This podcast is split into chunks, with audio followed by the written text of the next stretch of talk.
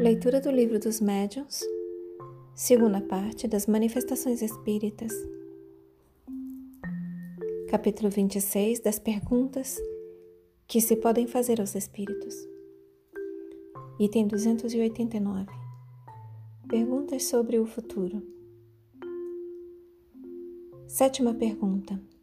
A gente está numa sequência de perguntas e respostas, tá bom? Sétima pergunta. Podem os espíritos dar-nos a conhecer o futuro? Resposta dos espíritos: Se o homem conhecesse o futuro, descuidar-se-ia do presente. É esse ainda um ponto sobre o qual insistir, insistir sempre no desejo de obter uma resposta precisa. Grande erro há nisso, porquanto a manifestação dos espíritos não é um meio de adivinhação. Se fizerdes questão absoluta de uma resposta, recebê-la-eis de um espírito doidivanas, temo-lo dito a todo momento. Veja-se o Livro dos Espíritos, Conhecimento do Futuro, na pergunta número 868. Oitava pergunta.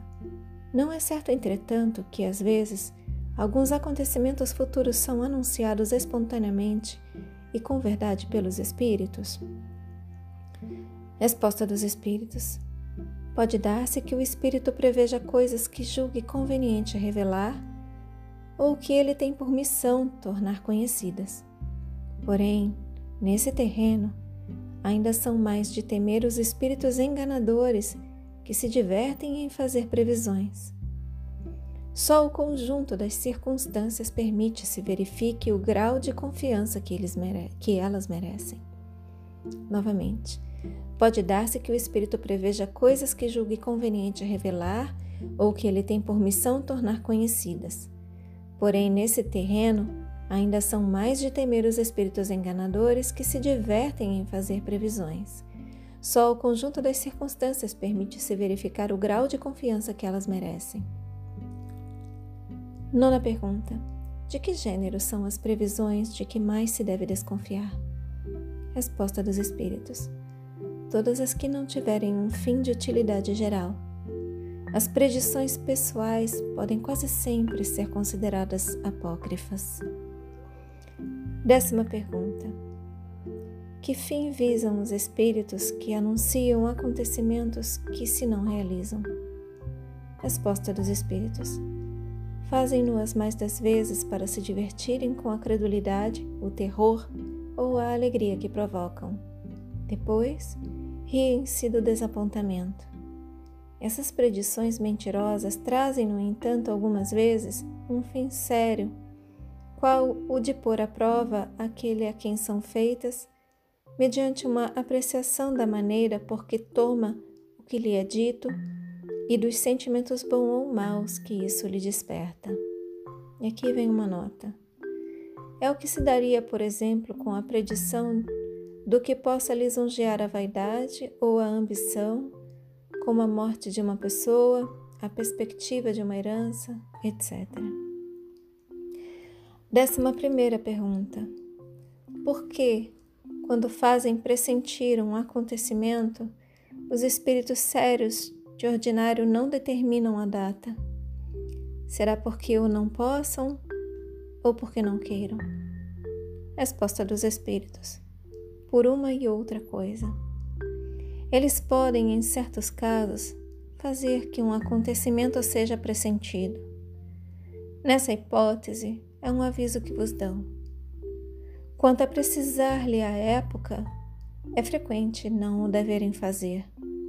Também sucede com frequência não o poderem, por não o saberem eles próprios.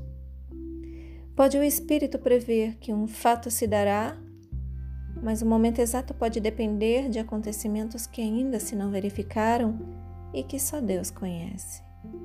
Os espíritos levianos, que não escrupulizam de vos enganar, esses determinam os dias e as horas, sem se preocuparem com que o fato predito ocorra ou não. Por isso é que toda predição circunstanciada vos deve ser suspeita.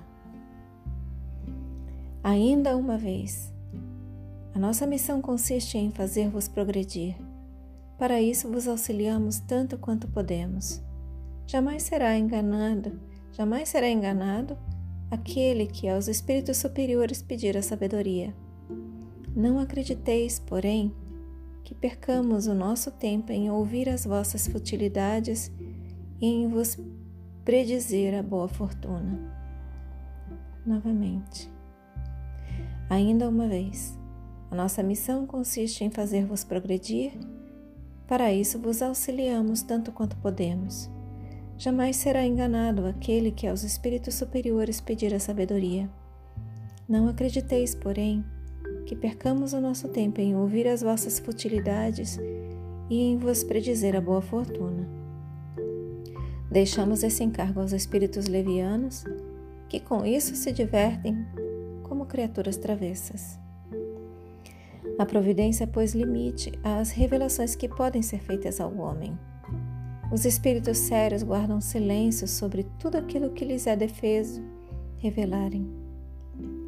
Aquele que insista por uma resposta se expõe aos embustes dos espíritos inferiores, sempre prontos a se aproveitarem das ocasiões que tenham de armar laços à vossa credulidade.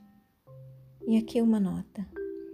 Os espíritos veem ou pressentem, por indução, os acontecimentos futuros. Vêm-nos a se realizarem num tempo que eles não medem como nós. Para que lhes determinassem a época, seria mister que se identificassem com a nossa maneira de calcular a duração, o que nem sempre consideram necessário. Daí, não raro, uma causa de erros aparentes. Décima segunda pergunta. Não há homens dotados de uma faculdade especial que os faz entrever o futuro?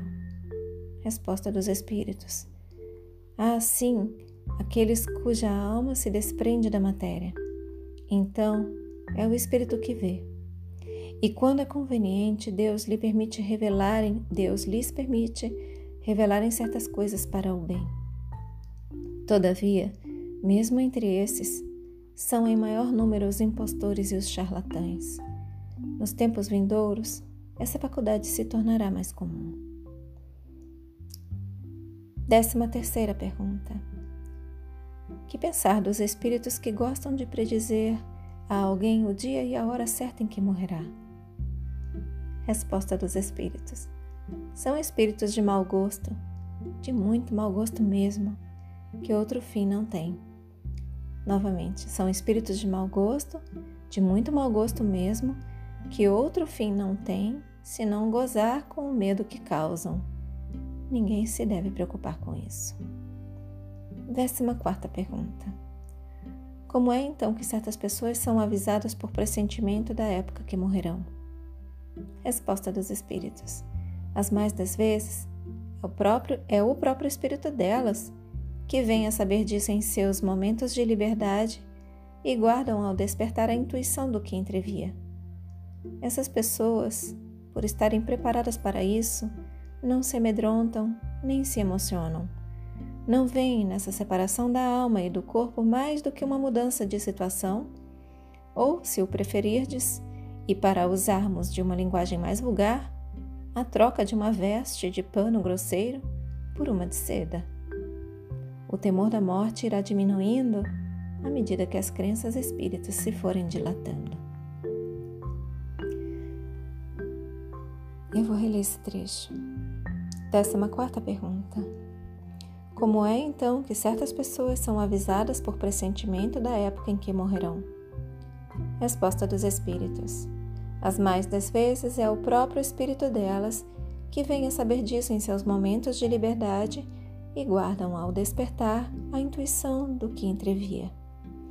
Essas pessoas, por estarem preparadas para isso, não se amedrontam nem se emocionam. Não veem nessa separação da alma e do corpo mais do que uma mudança de situação, ou, se o preferirdes e para usarmos uma linguagem mais vulgar, a troca de uma veste de pano grosseiro por uma de seda. O temor da morte irá diminuindo à medida que as crenças espíritas se forem dilatando. Fechem os olhos. Permitam que essas palavras se aprofundem em vocês. Assumam a intenção de contemplar por mais algum tempo sobre essas palavras. Expressem gratidão aos seus guias, mentores, protetores e anjo guardião. Expressem gratidão a Deus. Agradeçam a si mesmos pela continuidade na leitura. E eu também agradeço a vocês pela oportunidade. Boa noite. Namastê.